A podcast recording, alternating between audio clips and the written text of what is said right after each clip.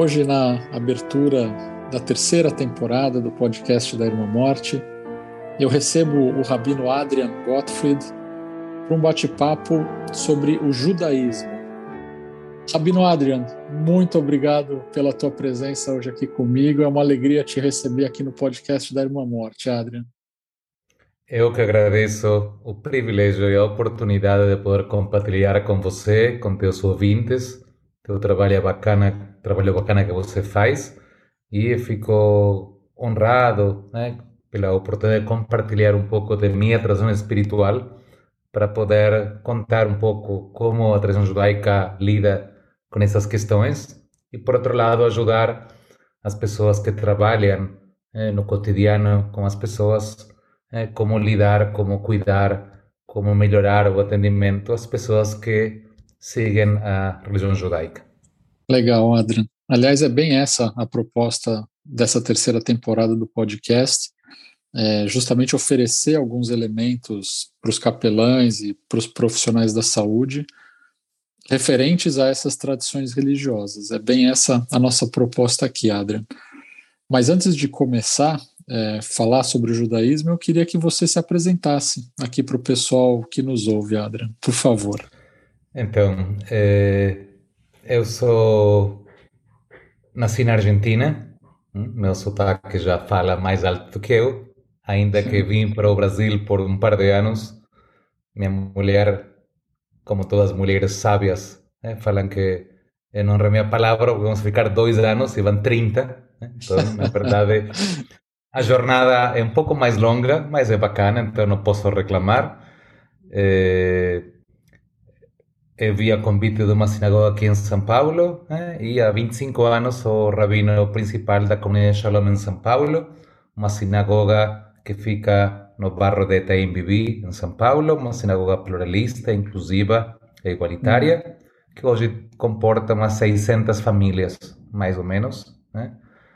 É, minha formação básica no rabinato e na minha denominação religiosa, e aqui acho que é importante esclarecer aos ouvintes que o judaísmo, diferentemente da Igreja Católica, não é vertical, é horizontal. Então tem diferentes linhas diferentes, religiosas com estilos e formas diferentes. É, por isso nós não temos um papa, hein? temos muitos rabinos e cada rabino tem uma grande denominação e obviamente eu sou um rabino de uma linha, a linha minha chama-se movimento Masorti Conservative nos Estados Unidos e uma linha intermediária do grupo mais ortodoxo e mais reformista. Estou explicando isso porque na minha formação é obrigatório você ter uma titulação acadêmica, né? Ah. senão você não se torna rabino. Né? Então eu estudei eh, em Buenos Aires originalmente um mestrado em sociologia, hein? mientras iniciei meus estudos rabínicos Fui para Israel, estudié en Universidad Hebrea de Jerusalén Educación y la completé los estudios rabínicos y fiz un mestrado no Seminario Teológico de Nueva York eh, también, eh, donde también gané recientemente un doctorado por la jornada longa mía. Eh. Entonces, es un poco mi jornada. Yo llegué aquí a Brasil a 30 años y parte de mi trabajo, la verdad, é, é cuidar da minha comunidade e uma parte importante é cuidar dos doentes. E nós, nossa, na comunidade Shalom, fizemos um trabalho bastante pioneiro de incluir é, um trabalho comunitário de atendimento e de cuidado a pessoas em situação de fragilidade, que inicialmente eram né, para cuidar de doentes, né? as categorias nem sempre são o que parecem, e depois o trabalho foi expandido a outras questões, já porque a doença é difícil de definir, mas isso envolve pessoas em momentos de luto, pessoas uhum. em momentos de crises, pessoas em momentos de situações emocionais complicadas. Então já não é tão fácil explicar eh, essa história. E a tradição judaica tem uma pegada, uma forma bastante eh, importante de se preocupar quando outro fica em uma situação de vulnerabilidade. Tá. E, e por isso que é tradicional que as comunidades se organizem em grupos de visitação a pessoas doentes. Tá. E nós então... começamos com esse grupo e a gente entendeu que a gente deveria expandir esse conceito para um conceito um pouco mais contemporâneo, né? que era um grupo de, em hebraico, a palavra para visitar doentes é Bikur Holim, visita aos doentes, que é uma das preceitos judaicos obrigatórios. E só para vocês entender um pouquinho, os rabinos já falavam, há dois anos atrás, que quando você visita um doente, você já tira uma parte da doença dele. Né? Eles sabiam empiricamente que isto de marcar presença faz que a pessoa que está em convalescência ele se senta diferente quando especialmente se que visita um parente, amigo, próximo, alguém da comunidade. Que bonito. E claro que esse trabalho né, nos ajudou a poder mergulhar na tradição judaica e nas fontes judaicas e ajudar as pessoas que, claro, a medida que ajudavam, mais ajudavam a si próprias que ajudavam os que estavam doentes. Uhum. Muito bonito, Adriano, muito bonita essa ideia de que quando a gente visita alguém doente, nós já ajudamos a aliviar um pouquinho da doença. Muito bonito esse conceito. Você começou citando é, a questão da comunidade, né, Adriano? Então vamos, vamos partir daí. Me fala um pouquinho mais, se você puder, da importância da comunidade na assistência aos doentes. Eu vou mencionar dois níveis. Um nível mais particular de minha sinagoga, de minha comunidade, né? onde, claro, por ser uma comunidade de relacionamentos, nós conhecemos as pessoas que frequentam e nós temos um ida e volta né, com as pessoas sabendo quem está em que situação. E aí, quando alguém adoece, né, ou quando alguém eh, acha que precisa de uma visita, a visita não necessariamente por doença, pode ser alguém que se separou, ou alguém que perdeu emprego, ou alguém que está num momento de transição porque os filhos saíram de casa e está lidando de maneira, eh, de maneira difícil esse momento de ninho vazio. Então, nós temos um sistema de que algumas pessoas, seja rabinos, seja voluntários, vão e visitam para puxar um papo e para falar. Claro que quando a doença é mais séria, mais complicada, né, a gente tem uma estrutura um pouco mais sofisticada para cuidar e acompanhar esse momento.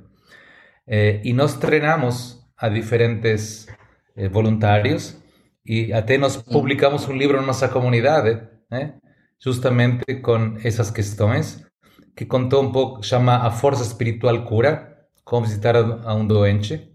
É, e esse livro, na verdade, é consequência de, da experiência de como que as pessoas queriam ajudar e não sabiam como. É, e, aí, e aí é uma mistura de as fontes judaicas tradicionais, que se reza eventualmente, que se pode falar, e até questões mais eh, pragmáticas né, de o que pode e que não pode fazer numa visita. Né? Ah. E justamente entender que quando você está a serviço, quando você vai visitar alguém, o centro é o paciente e não você. E, portanto, você, você é um meio para ele poder falar, se ele quiser falar, ou ficar em silêncio, e não cobrir o silêncio com né, as próprias palavras que não são relevantes nesse momento. Eh, e muitas pessoas, na verdade, têm dificuldades porque não têm essa tradição de poder cuidar, uhum. eh, não têm essa capacidade de se colocar no lugar do outro, né? Uhum. E às vezes, eh, não por, uh, por mal, mas por falta de conhecimento. Visitam o doente, por exemplo, e levam um chocolate que o doente não pode comer. ou, se, ou se maquiam ou se perfumam de uma maneira que irrita a um local estéril como é uma, eh, uma sala de terapia intermediária no hospital. Então as pessoas uhum. têm essa dificuldade de, de, se colocar nesse outro lugar. Perfeito. Não é ir visitar uma pessoa no hospital não é passear um shopping, é diferente. Né? Uhum. E eu entendo que a pessoa se, se produz, se arruma, porque quer levantar o astral, mas tem outros métodos um pouco mais eficientes né? e que ajudam mais a, a pessoa que está nesse lugar. Agora, dada essa importância da comunidade, como o capelão ou a capelã podem ajudar o paciente que é judeu, mas que não está ligado a nenhuma comunidade? Então, este é o primeiro esquema. Queria só brevemente referir-me a, outra, a outro modelo de atendimento que eu trabalho há 30 anos também no Hospital Israelita Albert Einstein, que tem um serviço de atendimento e, é, por protocolo, faz muito tempo, pergunta a religião e pergunta se você quer visita de rabinos e tem diferentes rabinos. E lá são pessoas de diferentes lugares do Brasil, até diferentes na América Latina. Né? Agora, é claro que em lugares menores que não tem, qualquer capelão com sensibilidade espiritual pode perfeitamente acompanhar um paciente da comunidade judaica, né? porque tem algumas linguagens que são universais. Por exemplo, o livro de Salmos, né? que mais judaico não pode ser. E é engraçado que muitos judeus esquecem que fomos nós que doamos esse livro para a humanidade. Né? Outros têm maior sucesso em, e maior uh, uh, streaming, eh? colocando os salmos, mas na verdade, assim, me refiro que qualquer pessoa com sensibilidade e o capelão é, formado nessa sensibilidade, nesse, nessa capacidade de entender, pode ser acompanhado. Uma coisa importante mencionar é que eu mencionei que o judaísmo é uma tradição espiritual, mas diferentemente que de outras religiões que é mais binária, judaísmo é uma religião que é difícil de definir. A palavra religião que a gente utiliza agora para que nossos ouvintes consigam entender foi criada para outra religião, para o cristianismo, não para o judaísmo. Então, no judaísmo, e, e isto é importante porque tem judeus, por exemplo, que não acreditam em Deus, e tudo bem. O judaísmo é uma tradição de fazer, não de acreditar. Se acredita é melhor, mas pode ser um bom judeu sem acreditar em Deus. Tranquilo. E isso é, assim, bem complicado para alguém que vem de uma tradição espiritual onde a crença e a fé né, é, é muito importante. Uhum. E por isso que tem judeus com nível de observância e de participação religiosa, ritual, muito baixa, mas que tá. se sentem profundamente, orgulhosamente judeus. Tá. Por isso Aí que... tem mais a ver com a cultura e a tradição do que com a religião. Exatamente, são judeus, você que mora nos Estados Unidos sabe que estão mais ligados a questões de gastronomia, de etnia, de cultura, e se sentem muito orgulhosos dessa tradição espiritual. E para eles, rituais, vamos chamar assim, religiosos, ou de culto, são um pouco diferentes porque não são a praia dele. Né? Tá. É, só como exemplo, nós temos um, um judeu bem famoso chamado David Ben Gurion, que foi apenas o criador do Estado de Israel, que era alérgico à sinagoga, nunca entrou uma única vez. Ninguém pode duvidar que era um grande judeu, ele criou o Estado judeu contemporâneo. Sim. Mas sinagoga não é com ele. Então, imagina, se ele estaria lá, né, no hospital, não uhum. vai ficar à vontade de rezar absolutamente nada, ao contrário, ele vai fugir da cama. Né? Perfeito. É, e claro que ninguém sabe dessa história, ninguém sabe dessa história, mas apenas para entender que as ferramentas que nós temos para lidar com as pessoas, é, e claro, e assim, e não é um capelão, nenhuma pessoa que não conhece o background da pessoa vai, vai identificar, apenas para entender que a transjudaica tem várias portas porque o judaísmo é uma cultura, é uma nação, é um povo, é uma religião, é muita coisa junta. Né? Uhum. E as pessoas, na verdade, são seletivas. É claro que no hospital todo mundo fica um pouco mais ligado. Já que você falou isso, é, me conta um pouco, Adrian, nesse seu trabalho junto aos doentes, no trabalho da sua comunidade junto aos doentes, quais são os temas que mais aparecem?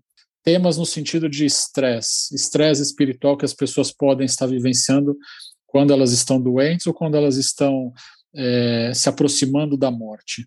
Então, acho que um dos temas recorrentes, momentos que a pessoa sente a sua vulnerabilidade e que o tempo já não é o que ele imaginava, que esse tempo vai mudar em termos de quantia de tempo restante, tem a ver com as frustrações de relacionamentos mal resolvidos. Sim. Questões familiares com filhos, com irmãos, com cônjuges. Né? Eh, e isso aparece com uma angústia muito grande que ele queria ou ela queria mudar alguma coisa e sente que não vai ter tempo de refazer essa história. E é um tema bem eh, recorrente. Né? E normalmente nesses momentos, né, todo mundo sabe que momentos eh, tão extremamente comprometidos, toda a sensibilidade fica a flor de pele. E aquilo que não se resolveu não se vai resolver nesse momento no, no leito de um hospital. É, e aí as pessoas ficam em, em, duas situações. Por um lado, querem resolver tudo rápido, né? E às vezes são anos de conflitos que não conseguiram. E, obviamente não tem placebos mágicos que tiram isso. Uhum. A outro é falar, é, a, a, outra reação que também faz parte da mesma história, mas uma outra forma é vamos evitar como que aqui não acontece nada, que está tudo bem, né? o jogo do faz de conta, né? Que também não ajuda, porque isso, na verdade, angustia tanto os familiares como o paciente.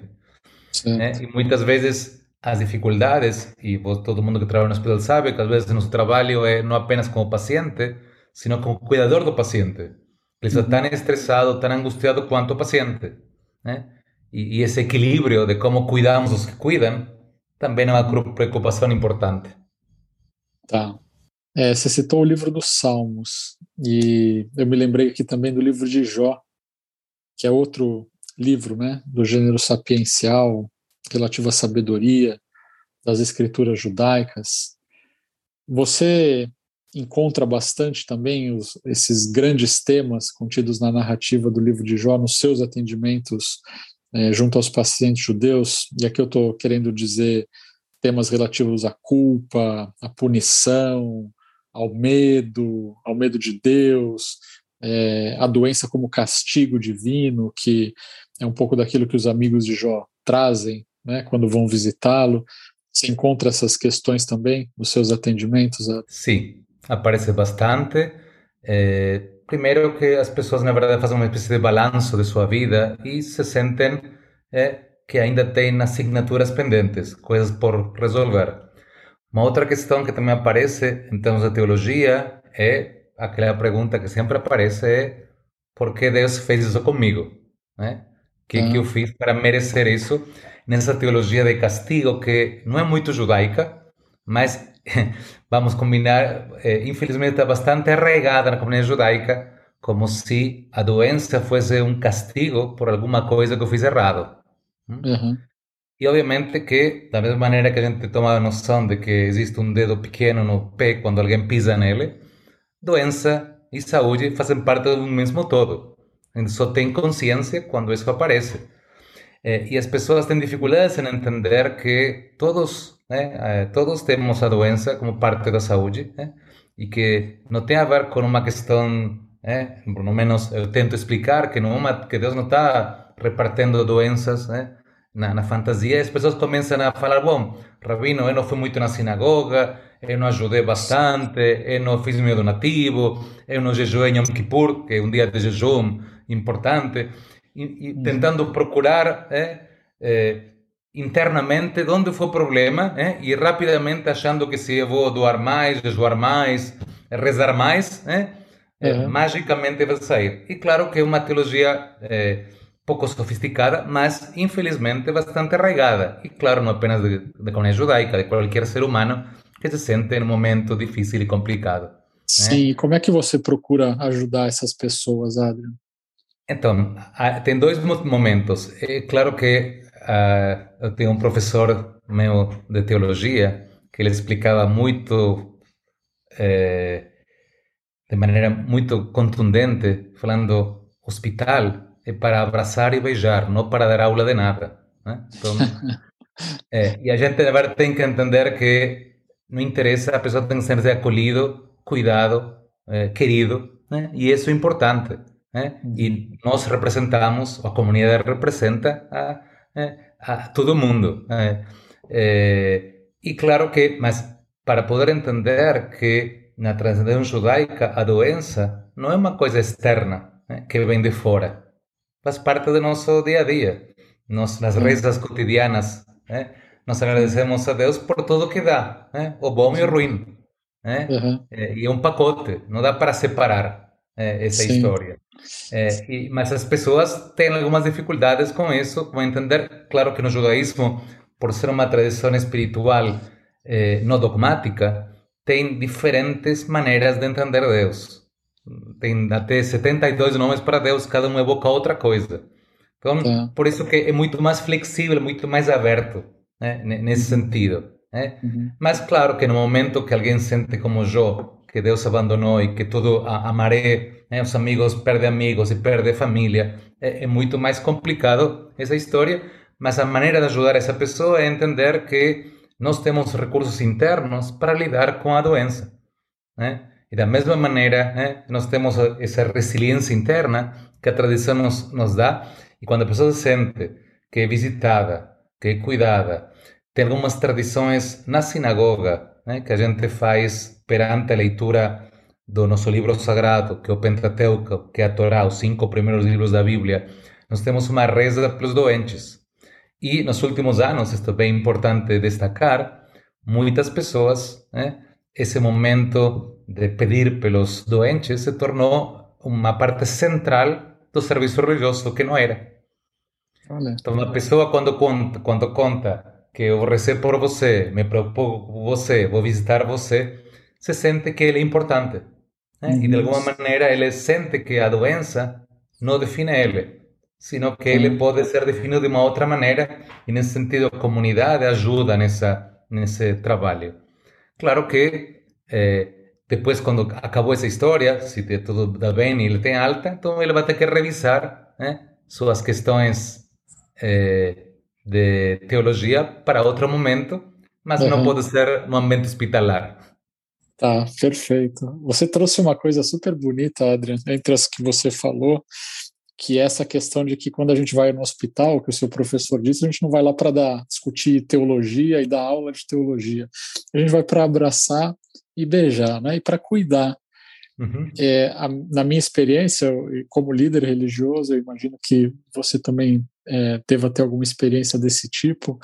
É, me parece que quando o fiel é, está se sentindo culpado diante de Deus, ou está sentindo que está sendo punido, e o sacerdote dele chega ali para visitá-lo e, e acolhe essa pessoa com amor e dá carinho e cuida e abraça, o próprio fiel pensa: bom, se o sacerdote está fazendo isso, talvez Deus realmente não esteja tão bravo comigo assim, né? Uma espécie de transferência, né? É que nós corporizamos, nós, a comunidade, os voluntários, corporizam Deus está abraçando e beijando, né? tentando mostrar que está tudo bem e que da mesma maneira que o momento é de poder sentir-se acolhido, especialmente no momento de fragilidade, quando sente que as forças não acompanham, quando você não está no controle, né? É, e isso é uma questão importante na história. Sim. É, eu, tenho, eu lembro de uma história de um paciente que falava é, Rabino, Deus vai, vai me curar? E eu respondi para ele: Olha, eh, Deus vai te curar, com certeza, mas ele tem uma maneira diferente de curar. Primeiro, ele manda enfermeiros e médicos. Você tem que dar atenção ao que eles falam. Depois, eh, ele manda. Eh, você tem você. Você tem que querer se curar. E também Deus vai ajudar se você dá bola aos outros dois anteriores. Né? Muito bom. Assim, de alguma maneira explicando que Deus vai ajudar, mas Deus ajuda quem se ajuda. Né? Não... Fazer a sua parte, né? Claro.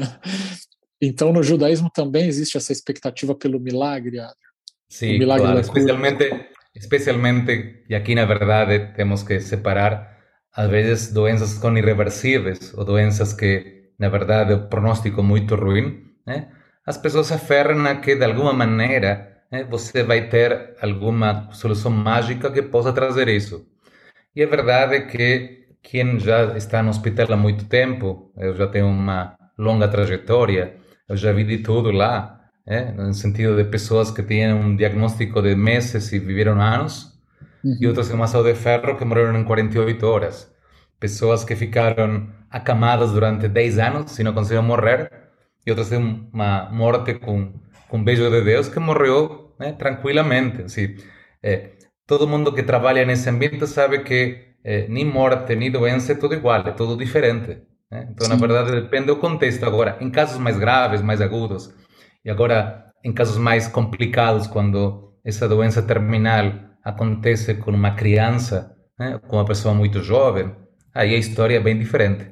Aí é bem diferente porque não é apenas o paciente, sino o círculo, familiar que você tem que ajudar a, a, cuidar, a poupar. E às vezes o nosso trabalho, o meu trabalho, é poder ajudar os pais que estão despedindo de um filho que ine, inevitavelmente vai morrer, a poder eles se cuidar entre eles, né? Uhum. poder é, poupar, né? porque todo mundo sabe que pais que perdem um filho têm uma alta probabilidade de se separar né? por eh, por no resolver esa questão da culpa, né? que, é difícil. Eh, e Sim. claro que estamos falando das situações mais terríveis e mais complicadas, que acontece por um ser humano de enterrar alguém que você trouxe à vida. Sim, sim. É, você trouxe a questão da, da morte e, e, um caso dramático como esse, né, de, da perda de filhos, Adrian. É, existem estresses mais relacionados ao final da vida, eu digo a morte, por exemplo, no caso dos cristãos, existe o estresse de que a pessoa talvez não receba a salvação, que ela, que ela vá para o inferno, que ela fique longe de Deus por toda a eternidade. Existe algum tipo de estresse similar ou, ou, dessa natureza dentro do judaísmo, Adriano? Não, na verdade não tem esse estresse no final da morte, porque na tradição judaica não existe esse conceito de inferno. Né? Esse é um conceito eh, que, não é, que não faz parte da tradição judaica. Eh, e também o ritual da morte, na verdade, é, é pouco conhecido. Na verdade, tem um ritual de uma última reza que você acompanha a família, é, é, que chama vidui, um tipo de confissão, mas na verdade é uma maneira de falar a reza principal do judaísmo, é, que é a reza que fala sobre o monoteísmo ético. Mas acontece que, como nos últimos tempos a morte saiu do, do âmbito do lar e foi privatizada para dentro de um hospital e dentro da UTI, é muito Sim. complicado esse acompanhamento. Felizmente, tem algumas pessoas né, no mundo inteiro que, com sensibilidade e critério, estão tentando devolver a dignidade aos últimos dias, aos últimos meses de vida, com esse movimento de hospice, de poder uhum. permitir que a pessoa morra em casa perto dos afetos, entendendo que mais aparelho do TI não vai fazer diferença. Uhum. Então, acho que é, é uma, uma grande mudança, mas é, minha sensibilidade é que muitos filhos é, ou netos, quando vêm pais ou avós nessa fase final, eles têm medo de tirar da UTI porque já vê-se, vê-se, e na verdade não sabem que é, despedida faz parte do processo. É, e, essa, e ajudar a despedir é é um processo delicado. Uhum. E nem sempre a gente é bem sucedido em, em ajudar a essa, a, e propiciar essa história. Eu sempre lembro que, com parte do meu trabalho também, é acompanhar no cemitério, né? Tem muitas pessoas que falam para túmulos quando deveriam ter oportunidade de falar pessoalmente e tiveram muito tempo para isso. Mas sempre acharam que era depois, que era depois e ficou tarde. Sim. Então, a, a, história é, bom, você aproveita para falar tudo o que quiser, tempo todo, não, não deixa para amanhã. Perfeito. É. Você citou nessa sua fala a questão do movimento de hospice, das, da, da, da, possibilidade de morrer em casa. Você, na sua experiência, Adrian, você encontra pessoas é, com dificuldade de tomar decisões médicas nesse último momento é, eu encontro no hospital gente que me fala: olha, eu vou, a, a, vida pertence a Deus e eu vou até enquanto eu tiver recursos, né? É só Deus que pode falar quando deve bastar. E a pessoa fica ali nessa dificuldade, às vezes, de tomar uma decisão de descontinuar o tratamento, interromper um tratamento para poder ser cuidado pelos cuidados de hospice, os cuidados paliativos, enfim o judaísmo, como, como isso aparece dentro do judaísmo, o Adrian? Existe é, uma autonomia né, que, que os, os judeus têm para poder tomar essas decisões? Como isso funciona? Então, na verdade, na tradição judaica, é uma tradição judaica que tem é, muita discussão, muita polêmica e várias ideias. Então, tá. nesta questão, nesta questão nós temos é, a opinião de que a tradição judaica é uma tradição judaica realista e entende que às vezes não tem mais o que fazer. E por isso que em alguns casos a tradição judaica permite né, o que seria uma espécie de eutanásia passiva, que significa descontinuar algum tipo de tratamento, né, sabendo que não vai funcionar, sabe? É, é. Agora, isso não significa desconectar aparelhos, significa que é legítimo que a pessoa fale, eu cheguei até aqui, né? É claro que finalmente a escolha é da família dos amigos, quando o rabino é perguntado, ele vai dar sua opinião, mas o indivíduo que vai decidir. Né? Tem pessoas que vão a, a, a dar, eh, entender e aceitar essa sugestão e outros que não. né? Então eu lembro de um caso de um jovem de 30 e poucos anos que o jovem decidiu que não queria mais continuar tratamento de quimioterapia. Os pais estavam destruídos, a esposa estava destruída e eles uhum. eh, ficaram muito bravos né, comigo porque eu não convenci ele a continuar o tratamento, mas era o que ele queria. E claro que ele depois veio, veio a óbito e depois eles entenderam que ele não queria ser mais odiado, que era, também era direito dele. Uhum. Era direito dele falar, cheguei até aqui. E isso não torna mais ou menos relevante, mais importante. Cada um lida de uma maneira diferente. Uhum. É? Mas nesse momento, no momento de que ele escolheu, é? foi um momento bem difícil e delicado, porque falava, você tem que explicar que o judaísmo obriga ele a tomar. De verdade, não obrigava. Ele tá. tem direito a falar, né? Ele não pode se desligar do oxigênio, mas ele pode falar, não quero mais químio. Faz parte dessa, dessa autonomia que cada ser humano tem, né? Porque Sim. esse livre-arbítrio que Deus nos colocou em cada ser humano, né? E nós também temos direito a fazer nossas escolhas, ainda que alguma parte da família eh, não consiga entender a dimensão. Em, em, em, casos como esse, que são relativos a decisões que podem significar a, a continuidade da vida ou a morte, Adrian, é, e quando eu tenho pacientes judeus que estão é, é, vivenciando esse dilema, eu me lembro também do que um professor meu me falou. Ele falou: olha, se você tiver pacientes judeus vivenciando esse dilema, chama o rabino. Essa, essa é uma boa resposta, é. É, é assim mesmo? É, você acha que é um bom conselho esse? É um bom conselho, sim. Quando, como a questão de bioética mais complexa, sofisticada, realmente, primeiro que cada caso é individual, então seria leviano eh, dar uma sugestão genérica, né? É mais importante que quem está ouvindo possa entrar em contato com alguma sinagoga, alguma entidade judaica, para ver se tem alguma pessoa que possa ajudar, né? e imagino que prontamente vai responder para essa, essas questões. Porque tem um é. peso diferente, né, Adrian? A voz do rabino, do líder religioso, né? De alguém que não faz parte da mesma tradição, né? Sim, especialmente quando é uma questão que você não conhece. Então, tem algumas questões que são até culturais. É, por exemplo, é, só quero trazer algo falando com morte.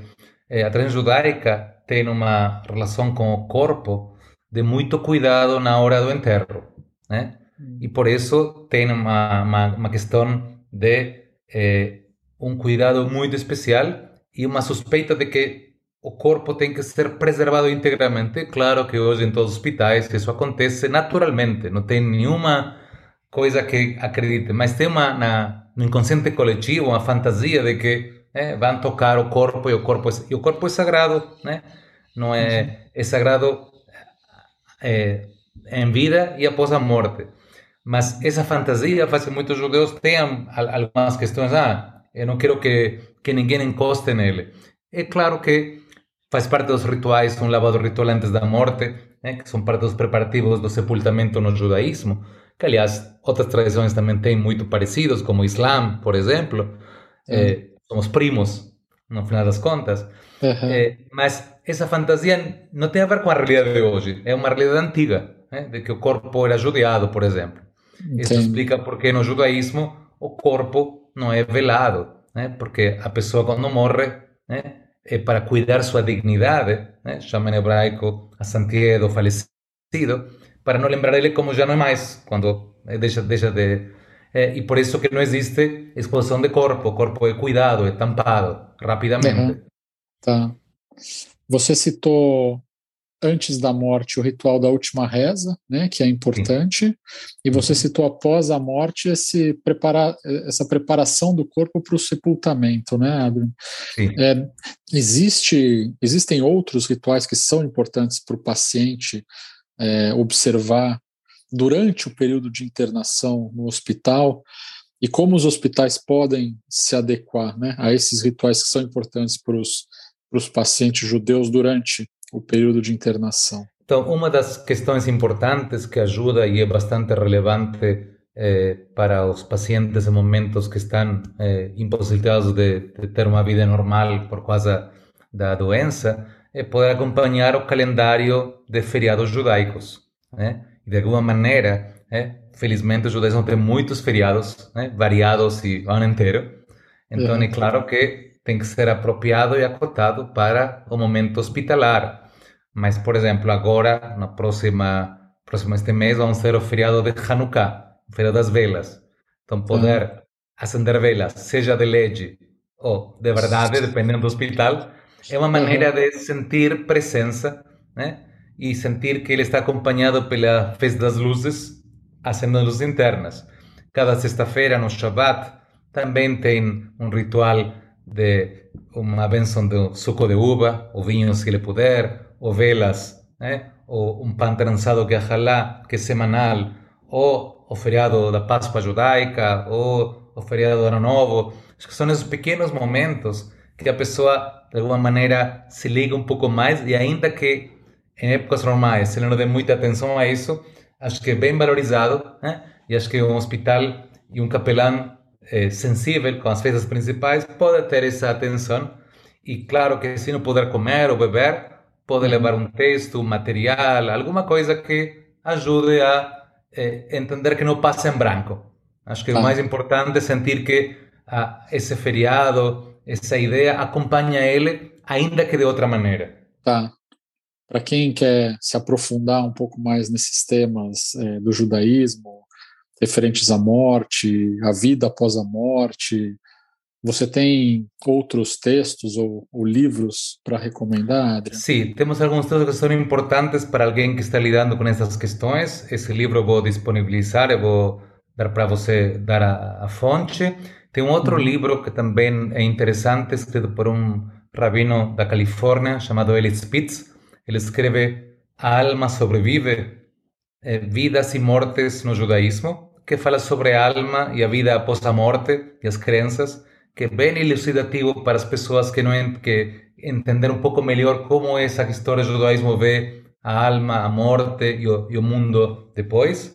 Uhum. E um outro, outro texto que, que escreveu um rabino que trabalhou no Brasil, o rabino Marcelo Rittner, depois foi morar no México. Eh, esse livro chama Aprendendo a Dizer Adeus. E um livro, na verdade, que ajuda ao luto. O luto é um livro escrito ponto, por um rabino, mas escrito de um ponto de vista universal, ajudando as pessoas a poder se despedir de entes queridos.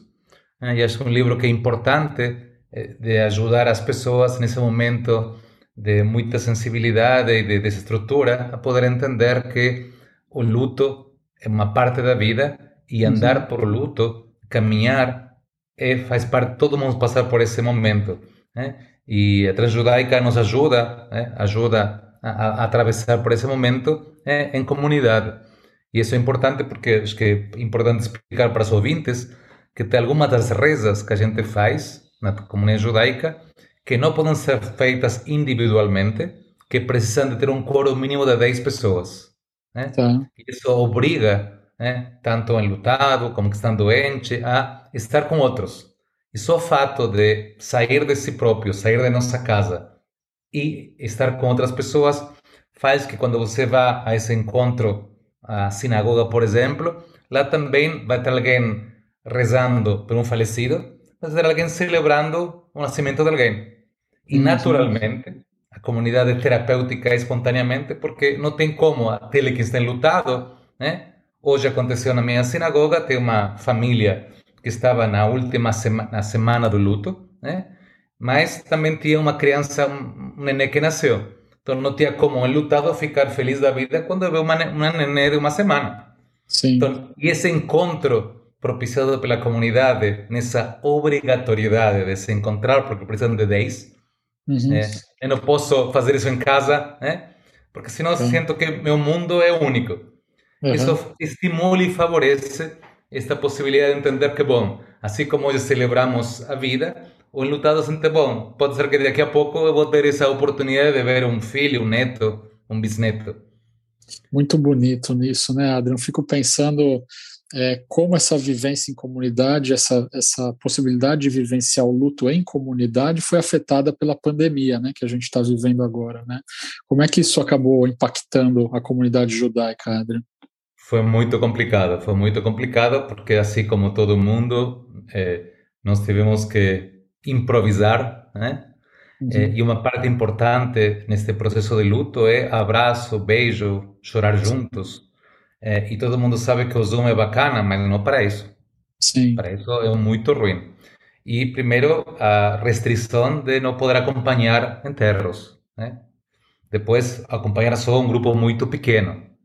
E as rezas, que justamente é uma oportunidade para que a família possa falar da pessoa que faleceu, contar sua história, relembrar memórias. Uhum. É claro que por um lado, o Zoom permitiu que pessoas de diferentes geografias possam se juntar que não estariam juntas. Né? Tá. Este domingo eu tive uma cerimônia no cemitério, por exemplo, né? e agora é normal, então que tinha pessoas em São Paulo, pessoas conectadas em Israel e pessoas que estavam na França, né? O que não seria normal em outras épocas. Sim. Por outro lado, é, o, o filho da pessoa que faleceu, que estava eh, fora do Brasil, falei, eu pagaria tudo o que tinha mais um pouco por estar lá nesse momento. Eh, e claro que, eh, eu não sei, acho que compartilhei com alguns dos meus colegas de outras religiões, mas as pessoas de alguma maneira se acomodam né? e utilizam essa história de não ir para sua igreja, não ir para sua sinagoga, não ir para sua mesquita, né? numa situação muito mais eh, cômoda e construção de comunidade é cara a cara, é relacionamentos. É, e assim, aqui temos dois fenômenos que, de, de minha experiência. Quem já estava incluído na comunidade, manter o vínculo até que a tecnologia ajuda. Agora, criar um vínculo novo é muito complicado. Nós temos jovens que participam do nosso movimento juvenil ou estão estudando para sua cerimônia de iniciação religiosa que tiveram um ano e meio sem ver ninguém. Ou pessoas que estudaram judaísmo e nunca viram na sinagoga, depois de um ano e pouco apareceram. Então, é, isso é muito desafiador. Felizmente, Sim. agora estamos em um momento diferente, estamos com mais possibilidades, com mais, claro que com máscara, com protocolo e distanciamento, uhum. mas voltamos a ter um pouco de atividade e as pessoas estão desesperadas por se reencontrar. Perfeito, que é uma das características principais das religiões, né, Adrian? Que é reunir claro. as pessoas em comunidades, né? O Adrian, antes de caminhar para o encerramento aqui do nosso bate-papo, é, eu me lembrei de um, de um atendimento que eu fiz alguns meses atrás de um paciente judeu que já estava num quadro muito avançado da doença dele, e ele me falou que um dos últimos desejos dele era trocar o nome dele porque ele não tinha um nome judeu. E ele gostaria de receber um nome judeu é, naquele momento. Eu contatei a sinagoga, uma das sinagogas com, qual, com, as quais a gente tem parceria lá no hospital, falei com o rabino, e o rabino falou: ah, essa não é uma prática tão incomum, eu já, já ajudei outros pacientes né, a fazer essa alteração de nome e tal, eu posso ajudar eles sim. E eu achei isso muito interessante, né, porque eu não, nunca tinha recebido uma solicitação dessa, e depois fazendo uma breve pesquisa né, sobre o, o significado dessa alteração do nome, eu vi que uma das crenças por trás é, dessa prática é a crença de que a pessoa, ao trocar o nome, pode também ganhar alguns anos de vida a mais. É isso mesmo, achei essa ideia tão, tão maravilhosa, né? É, explica um pouco para a gente é, sobre essa prática né, da alteração do nome dentro do judaísmo, por favor. Então, vamos, vamos desde o começo da história.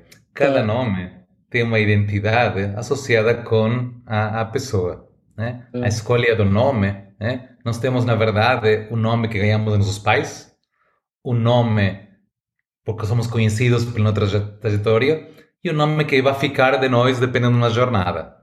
Tá. Então, eh, e na, na Bíblia, na Torá, no, no Pentateuco, os nomes significam, eh, tem a ver com a história eh, e o ethos da pessoa.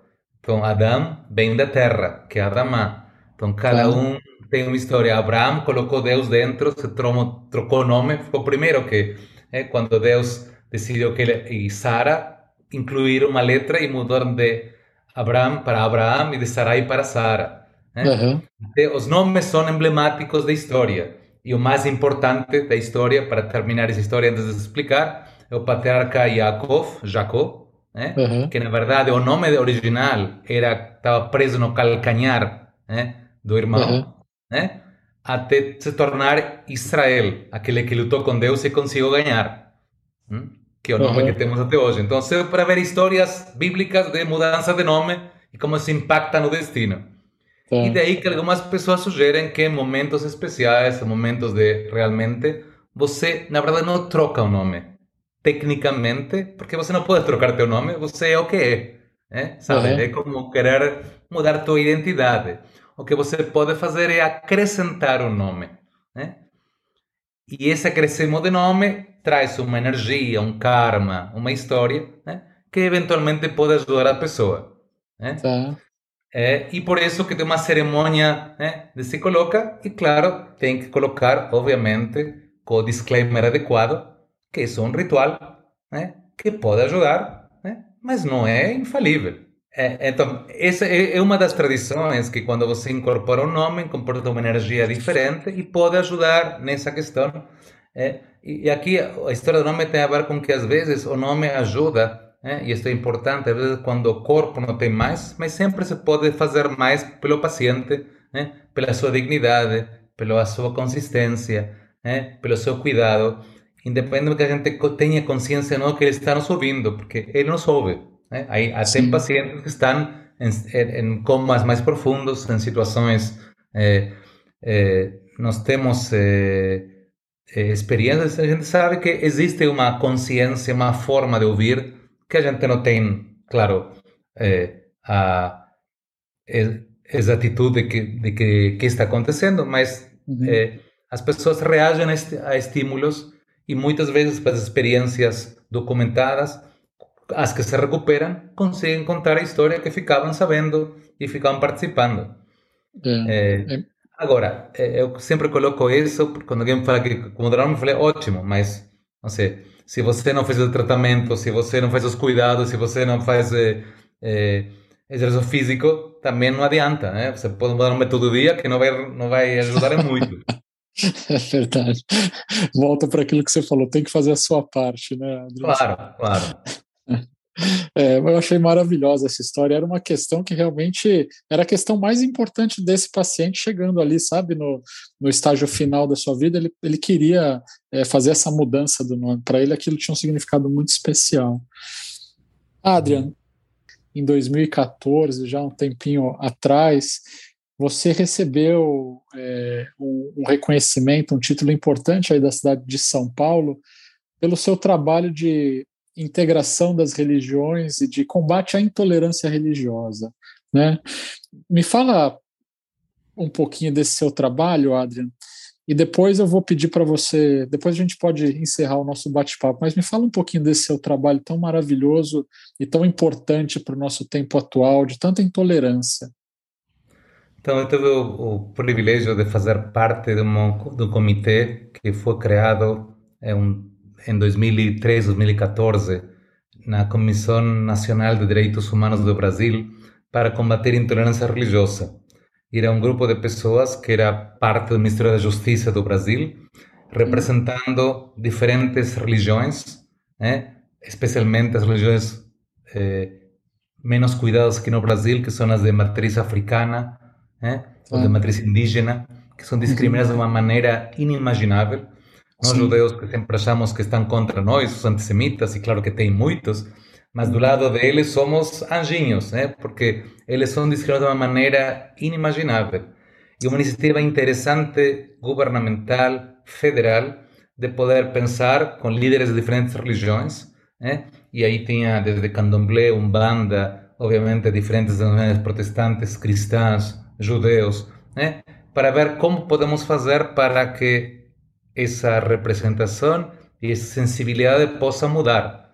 O Brasil é um país plural, diverso, né, que infelizmente parece que tem uma única religião, ou duas religiões e acabou. Né? Uhum. E especialmente eh, no norte do, do, país e no nordeste do, do país, os relatos das pessoas né, de como são humilhadas por praticar uma religião, por se vestir de uma religião particular, são realmente desafiadores.